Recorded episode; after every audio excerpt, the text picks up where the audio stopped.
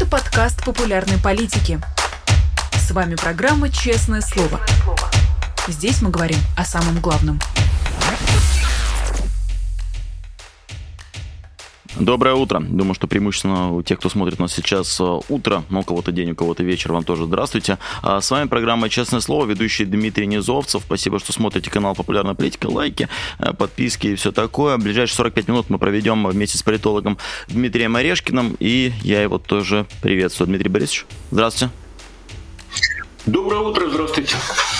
Да, спасибо, что подключились э, в столь раннюю пору. Ну и вот э, первый вопрос, который хочется вам задать, извините, не по событиям э, последних суток, но по событиям последней, наверное, недели. А вот это то, что было с Кадыровым, Кадыровым Рамзаном, Кадыровым Адамом. А, видите, что непонятно. С одной стороны, да, все давно про Чечню ясно. Это ну, такое а, диктатура внутри диктатуры, с помощью которой нас устрашают. С другой стороны, но это же даже по меркам Кадырова перебор. Это же совсем как-то страшно, то, что его сын избивает, то, что он этим похваляется, а то, что он это делает, когда этого можно не делать. Для чего это нужно в стране, где и так уже все запуганы, и те, кто супер запуганы, или сидят, или уехал? Ну, во-первых, э, дна нет, снизу сюда могут э, постучать. Во-вторых, по меркам Кадырова это не страшно. Если бы было страшно, он бы не допустил э, попадания этого видео в паблик. А, в-третьих, это отражение системного э, разрушения, деградации государственных институций, потому что мы видим, как право на насилие, которое есть только и должно быть в развитом обществе только у государства, причем легализовано, причем под контролем, а, причем по решению суда и так далее, это попирается торжествующей такой вот пацанско-султанской волей. А, и в-четвертых, все это делается с э, позволения и благословения Путина и его системы. По той простой причине, что что Никита Журавель делает в Чечне. По юридической практике считается, что, как правило, а, человека, совершившего правонарушение и по суду признанного виновным, а Журавель совершил э, правонарушение, а, это безусловно, но он должен сидеть там, где он его совершил, в своей области. Его отправили на совершенно очевидную расправу в Чечню, и господин Чуич, Чуиченко, руководитель нашего Министерства юстиции, сказал, что таким образом будет укрепляться уважение э, к религии. Вот э, такая вот расправа попавшее в паблик, э, с точки зрения министра юстиции, будет способствовать уважению к исламской религии. На мой взгляд, у любого человека такие картинки вызывают физиологическое отвращение. Впрочем, не у любого у культурного человека, который в каждом есть э, нечто отвратительное, дьявольское, садистическое и так далее, в каждом человеке. Просто культура культурный человек это подавляет. А вот господин Кадыров этим гордится и считает, что это правильно. Таким образом он защищает э, скрепы духовные. Вот э, это к вопросу о качестве скреп угу. скажем так. И то, что Путин это благословляет, а если бы он не благословлял, э, то не было бы Журавля в Чечне. И были бы э, разборки юридические, в том числе по поводу несанкционированного применения насилия. Но прежде всего просто, вот, мне кажется, физиологически отвратительно. Бить человека, который не может тебе дать сдачи, это занятие для палача. Ну, собственно, Кадыров э, лишний раз показал, кто он такой. И, и вот это вот э, его семейственная политика, это лишний раз показало, что и Путин построил э, страну, которая неудержимо движется назад к, принципам и отношениям родоплеменного общества. Есть клан Кадырова, есть племя Кадырова, есть его семья. А, она руководит э, культурой, медициной, наукой, если такая, есть таковая есть, э, в Чечне она руководит крупным бизнесом. Вот Данон достался там то ли дочери, то ли племяннице Кадырова, да неважно. Э, клану, они же кланами мыслят. Ну и, конечно, это откат к средневековью, торжествующий, победоносный. Самое интересное, что значительной части народного населения Российской Федерации, это, в общем, поддерживается. В то же время, я думаю, что значительная часть переживает шок и ужас. Ну, а что вы ожидали, товарищи? А, когда убивали Немцова, это что, было что-то другое? Когда убивали, э, там, не знаю, э, Анну Политковскую, когда Чечне, это что, было что-то другое? Да нет, это и есть одичание, и одичание как норма.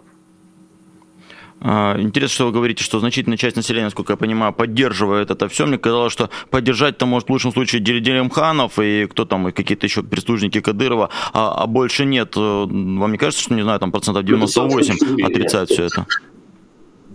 Вот понимаете, мы как, мы как эм, люди, отравленные с точки зрения Путина европейской системой ценностей, мы даже не можем понять, как это другие люди воспринимают. А для многих других, ну, Кадыров молодец. Он э, дал отпор, он э, защитил э, ценности э, духовные, народные, религиозные и какие угодно еще. На самом деле, конечно, это конфликт между э, позавчера и завтра, или хотя бы даже сегодня. Но очень многим нравится позавчера. Особенно, когда оно мифологизировано, когда оно так раскрашено, э, когда мы были всех сильнее. Э, товарищ Сталин писал на закате своих дней товарищу Рюмину, что вот бить смертным боем – но вот товарищ Кадыров следует э, строго э, духовным указаниям вождя народов, хотя сам он говорит, что ему товарищ Сталин не нравится, видимо, потому что он высылал чеченцев. А сама по себе э, политическая практика э, товарища Сталина Кадыров очень даже по руке, он ее укрепляет и развивает. Но скажем так, э, чеченцев он э, не высылает, а вот как он относится к соседям э, вроде ингушей или дагестанцев, это уже большой вопрос. На самом деле важна структура отношений а не их, так скажем, манифестации и рассказы про них. Вот Сталин, Сталин был такой же человек, как Кадыров, просто помасштабнее. А Кадыров, Кадыров такой вот мелкотравчатый Сталин, и то, что Путин его допустил к власти, это характеризует Путина.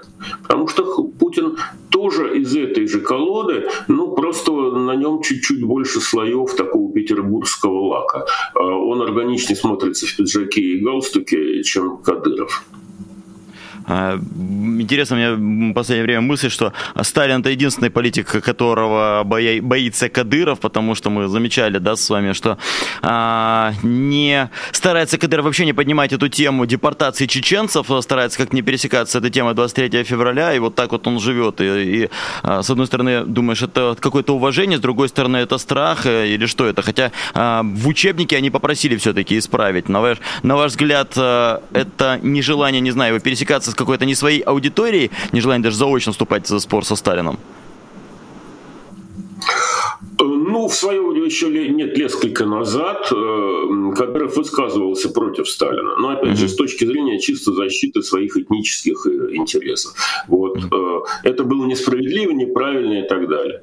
А то, как Сталин уничтожал своих оппонентов, то, что он проводил милитаризацию, то, что он был абсолютный концентратор власти в своих руках, ни с кем не собирался делиться и, не, в принципе, не признавал э, разделения властей. И то, конечно, что он врал систематически, чего любители Сталина не осознают, потому что они живут в вымышленной реальности, которую как раз Сталин для них и построил. Все это абсолютно Кадырову как масло по сердцу. Поэтому он младший брат э, э, Сталина точно так же, как, или, может быть, даже сын э, Сталина, примерно, та, или той системы ценностей, которая породила Сталина.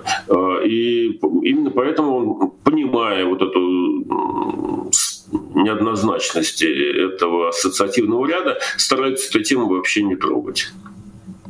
Про отношение к Кадыру поговорили. Хочется, возможно, через вас понять, какое сейчас отношение у людей к войне, потому что были ожидания, что будет такой патриотический подъем, который бывает, когда войны случаются. Было ожидание, что люди разочаруются наоборот, что война вот так быстро не кончилась, разочаруются и в войне, и в Путине. А в какой точке мы находимся, на ваш взгляд, сейчас? Не в смысле мы с вами, а, а большинство жителей России в какой точке находятся? Они а, презирают это все, их это отвращает, и наоборот, такой патриотический подъем не прошел.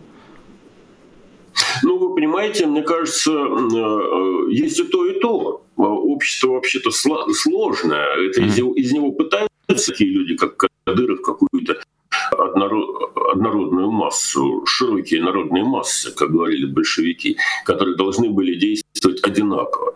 Слава богу, пока еще нас широкие народные массы не окончательно превратили, поэтому у разных людей разные приоритеты. В целом, если говорить про интегральную тенденцию, то три фазы. Первая фаза — щенячьи восторги, мы поднялись с колен, теперь-то мы всем покажем, нос утрем, и нас, наконец, зауважают. Вторая фаза э, — победы что-то не видать, но э, я не хочу отказываться от своих прежних э, устремлений. Я хочу быть с большинством. Я верю, что у Путина есть умный план. Поэтому, поскольку я все-таки не дурак и вижу, что на фронте никаких блистательных побед не наблюдается, отстаньте от меня с этой войной. У меня куча своих дел у меня семья, дети, мне надо зарабатывать, тут э, цены растут и прочие проблемы. Но Путин молодец, э, я ему верю, но не хочу э, в это слишком погружаться. Это вот вторая фаза, такое, скажем, отстраненная симпатия. Третья фаза — это когда отстраненная симпатия переходит в разочарование. Когда в конкретный дом к конкретному человеку приходит или похоронка, или к соседу, Э, или к близкому другу, или к э, родственникам.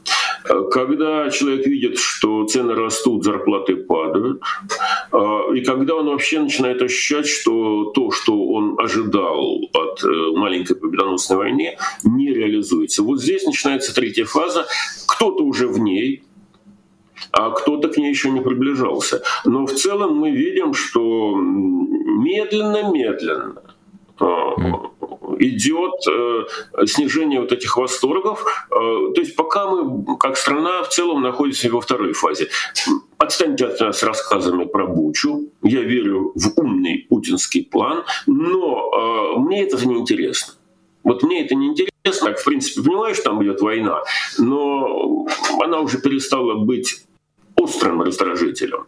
Вот когда она опять станет острым раздражителем, это уже будет фаза того, что на войне провал. И тогда буду говорить, что царь не настоящий, он не справляется. Собственно, об этом сейчас голосят все турбопатриоты. И э, материальным выражением этого разочарования был бунт э, Пригожина, которого убили за это. А, тоже следствием этого же является там посадка Гиркина. Но значительная часть тех же самых военкоров очень патриотически озабоченных, э, негодует и говорит, где победа? Вы неправильно воюете. Э, вот э, а Путин, ну, наверное, у него нет на теле царских знаков. Про Путина, правда, стараются опять же, вот в рамках еще второго этапа, вторая, его стараются не трогать. Но Шойгу с Герасимовым патриотическая общественность поливает изо всех орудий э, ментальных, как будто от них что-то зависит. И как будто это они начали эту войну. Войну начал Путин. А, а, именно поэтому Путина трогать нельзя. А, но неудержимо к этому логика приближается. И раньше или позже эти же самые турбопатриоты сорвутся в истерику о том, что а, Путин продался, пожалуй, американцам за, за вашингтонские печеньки. Объяснять-то надо как-то отсутствие геройских подвигов. По моим воспоминаниям, кстати, когда все это только начиналось, когда была та стадия войны, которую называют неполномасштабной, а, несмотря на то, что многие согласились, что это что-то неправильно, но все равно большинство населения удалось внушить, что, как бы там ни было, но украинцы это враги. А, не, не то, чтобы все так думали, но очень многие, даже фейсбучная, помню, аудитория соглашались, что, ну вот там, конечно, они э, во многом украинцы неправы. По вашим ощущениям, вот эту мысль удалось Кремлю и сейчас э, провести тоже. Много людей, которые считают, что ну вот в Украине все-таки неправильно, большинство. они тоже часть винота. Дмитрий, mm. мы с вами говорим про большинство. Да, Большинство разумеется. испытывало щенячий восторг от да. э, Крыма нашего. Угу. Вот, наконец, мы, значит, присоединили и так далее. 86% по данным иностранного агента Левада-центра. Да? А, потом это отъехало, ну, все равно большинство, ну, уже не 86, а большинство считали, что Крым наш и так далее. И до сих пор считают. И пока не произойдет каких-то радикальных перемен на фронте, они так будут э, считать. А, отвечая на ваш вопрос, я думаю, что большинство и сейчас считает, что, ну, если рационально мыслящие люди, то они говорят так, э, может быть, даже я против этой войны, а, но ничего хуже не бывает, э, чем проигранная война. Война — это плохо, но проигранная война еще хуже, поэтому я начинаю Путина поддерживать. Э, это такая вот рациональная позиция. Но обычно общественное мнение, э, оно иррационально. Оно вот по-прежнему смотрит на эту войну как на хоккей в телевизоре. Болеем за наших. Но сами, сами не платим, сами по морде не получаем и сами тренировочных нагрузок не несем. А, если игра становится стандартной, ничего нового. Ну, телевизор выключается, но все равно болеем за наших. Но вот сейчас ощущение такого выключенного, отключенного контакта э, с этой войной. А, я про это уже говорил. Угу. Но Путина поддерживает. Потому что вот это ощущение вождя, оно в такого рода обществах очень сильно. Ведь не зря, это же одновременно все происходит. Э, происходит султанизация Кадырова, э, происходит ментальная интернизация Путина. Куда без него? Вот если не он, то кто? Э, ответа нет. Если не он, то кто? Есть правильный вопрос. А куда делись те другие, кто мог? Почему в 90-е годы у нас были политические лидеры на любой вкус, и власть их не боялась, она с ними взаимодействовала, их не убивала, не сажала и не изгоняла из страны. А у Путина так получилось, что Борис Немцов мертв, э, Алексей Навальный в тюрьме надолго, если не навсегда. Боюсь, что его там постараются убить.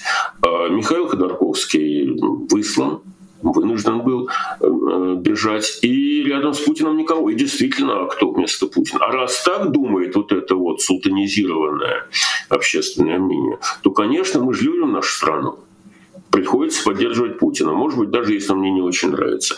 Э, вот это очень непростой вопрос э, для, для любого общественного мнения, что немцы не так же себя не те же самые проблемы для себя решали, когда у власти был Гитлер, а разве с итальянцами происходило не то же самое, или с испанцами и Франко? Не уж я не говорю про Северную Корею. А, на самом деле вот э, есть небольшая часть общества, которая способна рефлексировать свои переживания. И есть абсолютное большинство, которое скорее э, воспринимает действительность вот такой, какой ему представляют, и поэтому, в общем-то, хамский термин э, «шир нормассы» или, как писал э, Лев Давыдович Троцкий, в устах большевиков термин «массы» по необходимости звучит полупрезрительно. Ну, действительно, большевики — это субъекты, объекты, субъекты политики, а массы — объекты. Их надо возглавить, рас, распропагандировать, повести, вдохновить. У Владимира Ильича Ленина только об этом э, десятки слов. Что надо делать с массами? Массы — это вот такое вот э, инертная субстанция, которой надо, с которой э, настоящие лидеры должны что-то делать. Вот Владимир Путин погрузил в эту массу руки по локоть и там лепит. Масса с удовольствием причмокивает, хлюпает и э, следует за вождем. Но если вождь утратит вот эту ауру э, харизмы, победоносности, везучести, фартовости, то эта самая масса начнет булькать в другую сторону. Вот э, вопрос, когда это произойдет. Я думаю, что характерное время процесса все-таки измеряется не неделями и даже, наверное, не месяцами, а все-таки, скажем так, э, кварталами или годами. А, насколько помню, в фильме «Обыкновенный фашизм» доказывал, что и Гитлер тоже говорил, что э, народ — это масса, а с массой нужно обращаться как к женщине, а женщина требует э, как, больше... Социалистом. Да, а, поскольку он был национал-социалистом. А, а, а Муссолини был вообще в начале политической карьеры э, э, редактором э, главной социалистической газеты «Италия» и отчаянным марксистом, так же, как и его батюшка, кузнец. Вот это если все, говорить... Это все из марксизма растет. Да, хотя, хотя вы сейчас наговорили на статью оправдания фашизма, если вы говорите, что Гитлер был социалистом и Гитлер был э, почти в одной партии с Лениным, это уже оправдание фашизма сейчас. Нет, я, я с вами согласен, но... Нет, а я не, не оправдываюсь, я просто говорю, э, вплоть до того, что в Большой советской энциклопедии в советские времена говорили национал-социалистский режим, не социалистический, а социалистский, потому что у них-то это не настоящий социализм, а настоящий социализм у нас. А на самом деле социализм — это идея, когда все ходят строем, все одинаковые, и э, вместо мерзких капиталистов, торгового капитала, который регулирует рынок, эти функции выполняют партийные функционеры. Они соблюдают справедливость, они всем дают э, столько-то, сколько надо, они делят эту осьмушку хлеба на четверых, и без них это не работает. А если бы об этом подумали, то понимали бы, что социализм — это прежде всего бюрократия. И те, или номенклатура. И те, кто попали в эту номенклатуру, они являются выгодоприобретателями этой структуры. А все остальные — это объект управления. Но это длинный разговор. Короче говоря, а, а, да, это все из э, идей об э, освобождении, стандартизации народа, уничтожении частной собственности. Гитлер еще к тому же и еврейской называл. И возрождении светлых идеалов первобытно-общинного равенства. К чему это все привело, мы знаем. Но люди до сих пор не верят. Э, очень много людей, сторонников социализма. Так же, как очень много людей, сторонников Путина. Вроде бы уж понятно, что это за животное. Нет, еще, еще нет. Мы, мы в это верим. А, и вот если мы коснулись э, Европы, правда, Европа 80-летней давности, а, а до этого говорили про Путина, считается, что сейчас э, аккуратно Россия навязывает Европе такую точку зрения, что от войны уже устали, а, хватит это финансировать, и европейский избиратель это все с удовольствием подбирает эту мысль. Как вы думаете, насколько это опасно? И действительно ли начнут избиратели продавливать э, эту тему, что хватит помогать Украине, это не наша война, потому что есть э, пропагандисты на госканалах, которые говорят, что в Германии многие недовольны, говорят, что это не наша война, давайте не будем помогать. Это опасно или опасность этого слишком преувеличена? Это серьезно. Более того, я скажу, что еще год назад, прошлым, даже больше, Mm-hmm. Прошлым летом э, Rand Corporation, такой think tank э, в Соединенных Штатах, опубликовал работу, которая как раз про это и говорила год назад, что одной из основных угроз является угроза усталости Запада и избирателей, и политиков от того, что это слишком дорого стоит.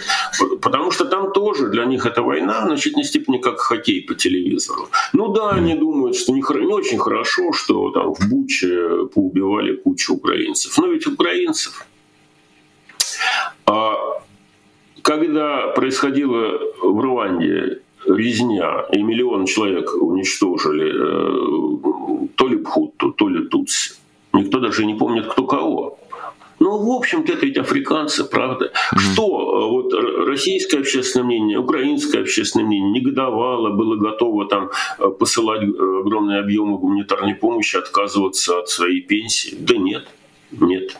Так вот, к сожалению, должен сказать, что для значительной части западных избирателей то, что происходит в Украине, это примерно то же самое, что для там, нашего мира Африка для значительной части. Элиты, вот ключ на самом деле. Ключ не в широких народных массах, а в элитах. А элиты понимают, что если Путину не, дать как следует по рукам здесь, он двинется дальше, дальше и дальше. Как в свое время делал э, Адольф Изович Шикль-Грубер. Mm-hmm. Э, поэтому мне кажется, что да, конечно, путинские агенты влияния изо всех сил пытаются расколоть и внести сумятицу везде, где можно, начиная от ну, электорального конфликта в Польше, продолжая уже совершенно не электоральным конфликтом в Косово,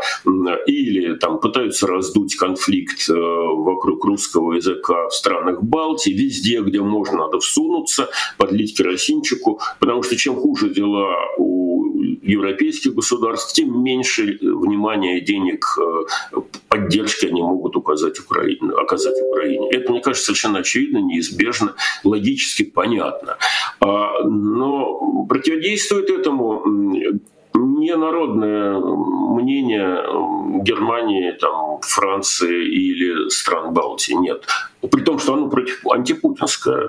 Но благодаря тому, что в значительной степени против Путина работает эм, медийные элиты, финансовые элиты, силовые элиты и политические элиты тоже. Они понимают, что это опасно, это, это э, катастрофически опасно для всей мировой системы. Именно поэтому они действует против Путина, но действуют очень осторожно. Опять же, те же немцы, те же э, французы очень-очень боятся обидеть, перейти красную линию. Чрезвычайно э, опасаются того, что прилетит что-нибудь ядерное. Но действительно риск очень велик. Поэтому, да, вы правы, э, усталость есть. На Западе это понимают. А, большая часть западных элит, ну, за отдельным исключением там персонажей типа Орбана, возможно, в Словакии э, там сейчас помогут прийти пропутинским силам. Во всяком случае, в Москве очень постараются. А, тем не менее, э, европейские, американские элиты в основе своей хорошо понимают, э, какова цена вопроса, и Украину поддерживают. Но, конечно, надеяться, что это будет бесконечно, оснований нет. Поэтому украинских начальников есть повод нервничать. Э, им надо показать победу. Им тоже нужна победа, так же, как и Путину. Ну, ну и Путин ровно такие же основания. Он тоже победы показать не может. А, в общем, я думаю, у Украины есть некоторые преимущества потому что она может производить достаточное количество современных вооружений с помощью Запада, естественно, с помощью комплектующих, технологий и так далее. А Путин это с соборными тропами провозить э, на кривой козе. Он провозит. У него огромная там, система, ну, у коллективного Путина, система связи, система обхода санкций и так далее. Но это все дороже и дольше. Да и технологии, в общем, не самые передовые. Через Иран, через Китай. А, мы с вами э, все время говорим, как, как бы там ни было про Путина как сильного лидера, но тем не менее тоже новость э, последние дни, что э, Карабах полностью перешел под контроль Азербайджана. Сегодня стало известно об указе, что Карабах просто перестает свое существование с 1 января. И это ли, на ваш взгляд, не поражение самого Путина, который эм, ну, показывал, по крайней мере, что хочет какого-то паритета там, а теперь полностью отдал его Азербайджану? Победа Алиева, поражение Путина. Ну, конечно, Дмитрий, ну, конечно, при, при Путине Россия катастрофически э, потеряла и уважение, и статус, и попала в кольцо стран НАТО, и прекратила экономический рост. Сейчас он стал отрицательным, что бы там ни говорили. И с помощью России разнесла в хлам значительную часть территорий э, Донбасса под разговоры про спасение Донбасса. А, защита русского мира это тоже полное фуфло, потому что русские люди с русским языком прекрасно себя чувствуют э, в Харькове, в Одессе, в Киеве. Никто их не собирается подвергать геноциду, вопреки тому, что нам рассказывают. А вот убивают их э, в большом количестве э, на линии фронта, потому что с той линии фронта воюют те же самые русские мужики, что с этой. Напомню, что Александр Сырский родился в Владимирской области. Тот, кто отвечает за сухопутные операции ВСУ. Но сильный лидер – это не тот, кто побеждает в действительности. Это тот, кто побеждает в головах своего племени, особенно если племя доведено до рода племенного уровня. И вот здесь э, чрезвычайную роль играет как раз э, путинские средства массовой информации, которые не рассказывают э, про провал на Южном Кавказе. А если рассказывают, то только в тонах «какой мерзавец Пашинян». Вот он э, сделал ход в сторону Запада, вот за это по шапке и получил. И умное общественное мнение кивает квадратной от держания в, в телевизоре головой и говорит, да-да-да, вот Пашинян это, конечно, ужасно. отвратительный человек. Да какая разница, какой он Пашинян? Есть э, объективный процесс, когда Россию заменили э, на Южном э, Кавказе Э, турецкие э, институции влияния через Азербайджан, через какие-то другие э, действия. Ну нет, там Россия никто всерьез ее не, не принимает, расстреляли российских миротворцев, вежливо извинились, так отчасти даже свысока. Мы даже не хотим делать вид, что это не мы. Да, мы убили, извините, пожалуйста, не хотели. Случайно получилось. Ну и Путин, да, утерся. А куда он денется? Еще недавно он так с гонором помидором и с куражом говорил, ну, теперь-то Эрдоган помидорами не отделается, когда Эрдоган сбил э, российский самолет. Ну и где э, суровые ответки товарища Путина? Там же, где обещание товарища Медведева нанести немедленно удар по центрам принятия решения, если иностранные ракеты будут использоваться по ударам, для удара по российской территории. Крым они считают российской территорией. В Крыму иностранными агентами в щепки разнесли штаб э, Черноморского Черноморского флота. Теперь нам показывают э, руководители Черноморского флота в виде консервов медийных. Народ этому верит. Э, значит, Путин сильный лидер, потому что он этот народ держит в кашне, не позволяет ему вылезти, рассказывает ему сказки. А народ кушает, значит, все в порядке, значит, он справляется со своей задачей, он обеспечивает коррупционную скупку лояльности. Вот у него была серьезная проблема с э, Пригожиным. Он ее решил. Но это все, если на самом деле посмотреть со стороны, а не из путинской квашни, ты же видишь, как э, э, Россия вылетела из э, восьмерки развитых стран. Ты видишь, что происходит с экономикой, ты видишь, что происходит с рублем, ты видишь, что происходит с инфраструктурой, ты видишь, что треть бюджетных расходов идет на войну. Нам говорят, да, это очень важно, надо сплотиться. Конечно, важно, конечно, надо сплотиться. Но только все эти деньги сгорят в стволах дальнобойных орудий, а кушать нечего будет уже через э, там, какое-то э, вполне, вполне реальное время и ухудшение жизни России, ее превращение во второсортную державу э, будет на глазах вот этого ныне живущего поколения происходить. Ну, ну, не, ну не завтра, не завтра, а, се, а завтра, сегодня Владимир Владимирович Путин будет ходить Гоголем по буфету и праздновать свое эффективное лидерство. Это это очень чудовищно, это очень обидно, это очень больно, но путинская Россия обречена э, на умирание под разговоры про победоносные наши действия и так далее. Вот э, обреченность это мало кем осознанно. А, напоследок... Но никуда не девается.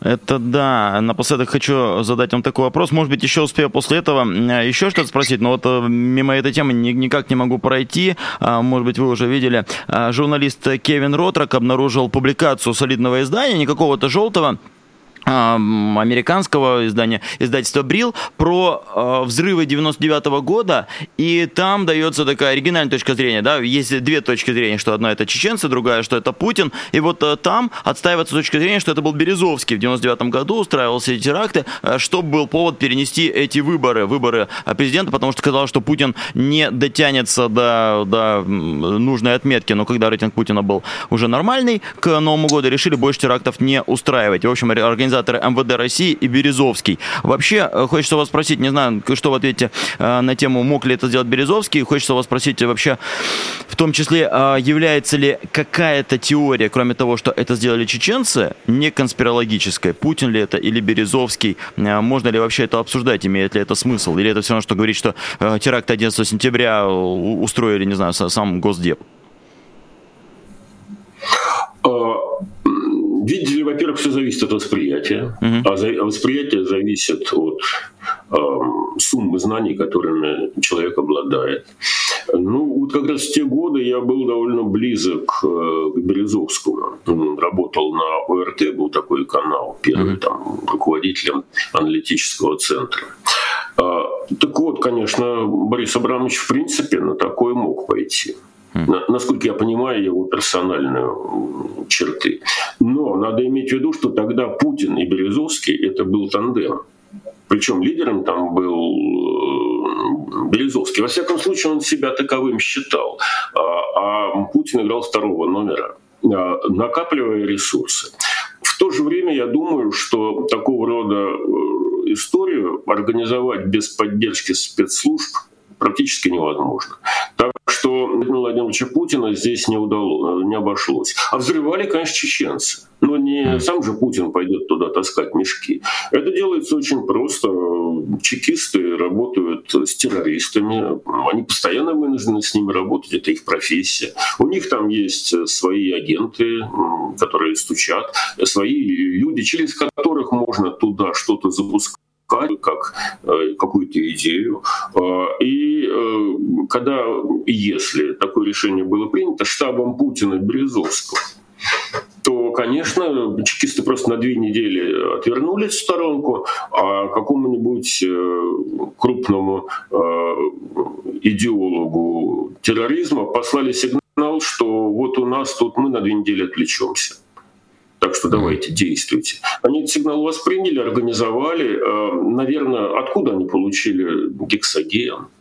Откуда все это вообще? Так вот, это, э, как э, в свое время говорил Путин, в любом военторге можно купить. Откуда гексоген появился в Рязани, в этих домах? Это же гексоген был, а не сахар.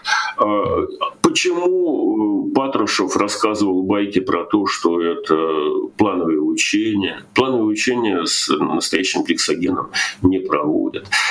Нет, эта игра была, конечно, Путина в значительной степени была была игра спецслужб и террористов тоже. А, Борис Абрамович мог быть подключен к этой игре в какой-то там скорее роли, не знаю что, может быть, финансиста, а, а, чем э, реального организатора. Но дело-то все в том, что общественное мнение и я это по себе знаю, потому что когда это произошло, я не мог себе представить, что это могут сделать наши спецслужбы. Mm-hmm. Не мог. Мне казалось, я помню, я помню, каким я был дураком. А, меня э, в нулевом году спрашивали, а вот как вы думаете, английские, по-моему, журналисты, а может быть французские. А, я был тогда довольно известным политологом. Как вы это думаете, возможно, что это сделали э, КГБшники? Я э, так вот говорил, как думал, что ну как, ну все-таки это офицеры, офицеры российские. Uh-huh. Как это можно себе представить, чтобы они взорвали, организовали взрыв мирных людей на Каширке? Там? Нет, у меня в голове не укладывается. А сейчас укладывается. Сейчас, после того, как я посмотрел, как эти офицеры вели себя там с э, Нордостом, с, э, с Бесланом, где 300 человек детей положили для того, чтобы сохранить контроль над ситуацией. Да во всех остальных местах. Мне понятно, что это для них, э, что там несколько десятков человек погибших э, на Каширке, что вагон говядины, примерно одно и то же. Э, ну вот осознать это довольно трудно, потому что это мучительно больно.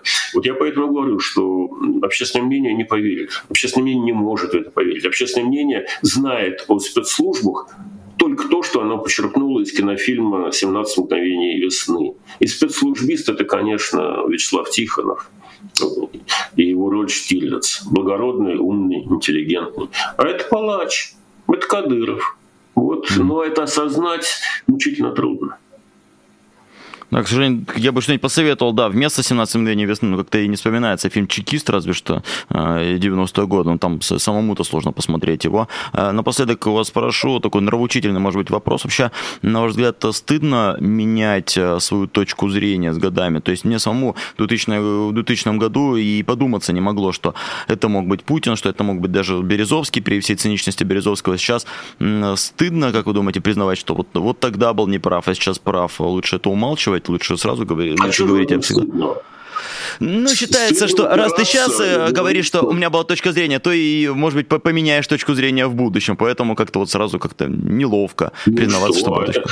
Вы знаете, я, я, я воспитан в академической среде. Я всю жизнь работал в академическом институте. Угу. Там, если ты ставишь эксперимент, э, и у тебя есть рабочая гипотеза, и гипотеза э, эксперимент опровергает эту гипотезу, ты отказываешься от этой гипотезы и пытаешься найти другую. Только так наука может работать. Если ты ошибся, я считаю, что это полезно, потому что э, это какой-то, это пацанские какие-то правила, э, седьмой класс или, может быть, даже пятый, э, никогда не признавать, что ты не прав. Да нет, все ошибаются, но не все готовы признать, что они ошибаются. Вот в этом-то и разница. Э, не вижу в этом никакого изъяна. Я очень много ошибок совершил. А покажите мне, в том числе политологических. Ну, угадывал чаще, чем ошибался. А, и на самом деле в этом-то разница и есть есть. Э, мне кажется, что для зрелого человека нормально осознание, что ты всего лишь человек, следовательно, тебе свойственно ошибаться. Спасибо. Это только а, Путин нас не ошибается. И только Путин, да, не ошибается, я всегда был прав, ну и посмотрите, да, к чему мы пришли. Спасибо большое, Дмитрий Борисович, за ответ на вопросы, в том числе и нравоучитель у нас получилось немножко. Спасибо. А, Спасибо вам, до свидания. Ждем еще, да. А, благодарю вас, а, тех, кто смотрел и немножко дискутировал с нами, но у меня было столько вопросов своих а, к Дмитрию Орешкину, что как-то ваш не успел, хотя, да, там модератор говорил, подкидывайте вопросы, вы подкидывали, спорили, доказывали про Нордоста, я вижу, тут вспоминают, вспоминают цитаты и упомянутого Шекель Грубера и так далее. Ну, в общем, в чате у нас всегда, всегда интересно, интереснее, чем в чате э, на Ютубе, только в чате в Телеграме популярной политики, ну, там, там много флуда, но все равно рекомендую. Передаю привет всем, кто в чате популярной политики в Телеграме. А также передаю большой привет нашим патронам, а, тем а, благородным людям, которые помогают нашему гордому маленькому каналу на 2 миллиона подписчиков, вот существует он в том числе и благодаря им. Адыгея против войны, Нино Ран, Денис Шишкин. Шишкин, Знакомая фамилия. А, спасибо вам, спасибо, дорогие патроны, спасибо, дорогие зрители. А, пишите, смотрите, через несколько минут у нас на канале «Популярная политика» а, новости. Также сегодня будет вечерний специальный эфир, его проведет Ирина Алиман. В общем, интересного будет немало. Я же на этом с вами прощаюсь, я здесь буду, если кому интересно, только в пятницу вечером тоже буду вести спецэфир. С вами был Дмитрий Низовцев и Дмитрий Орешкин. Загадывайте желания те, кто были между нами. А я прощаюсь с вами. Пока-пока. Вы слушали подкаст «Популярные политики». Мы выходим на Apple Podcast, Google Podcast, Spotify и SoundCloud. А еще подписывайтесь на наш канал в YouTube.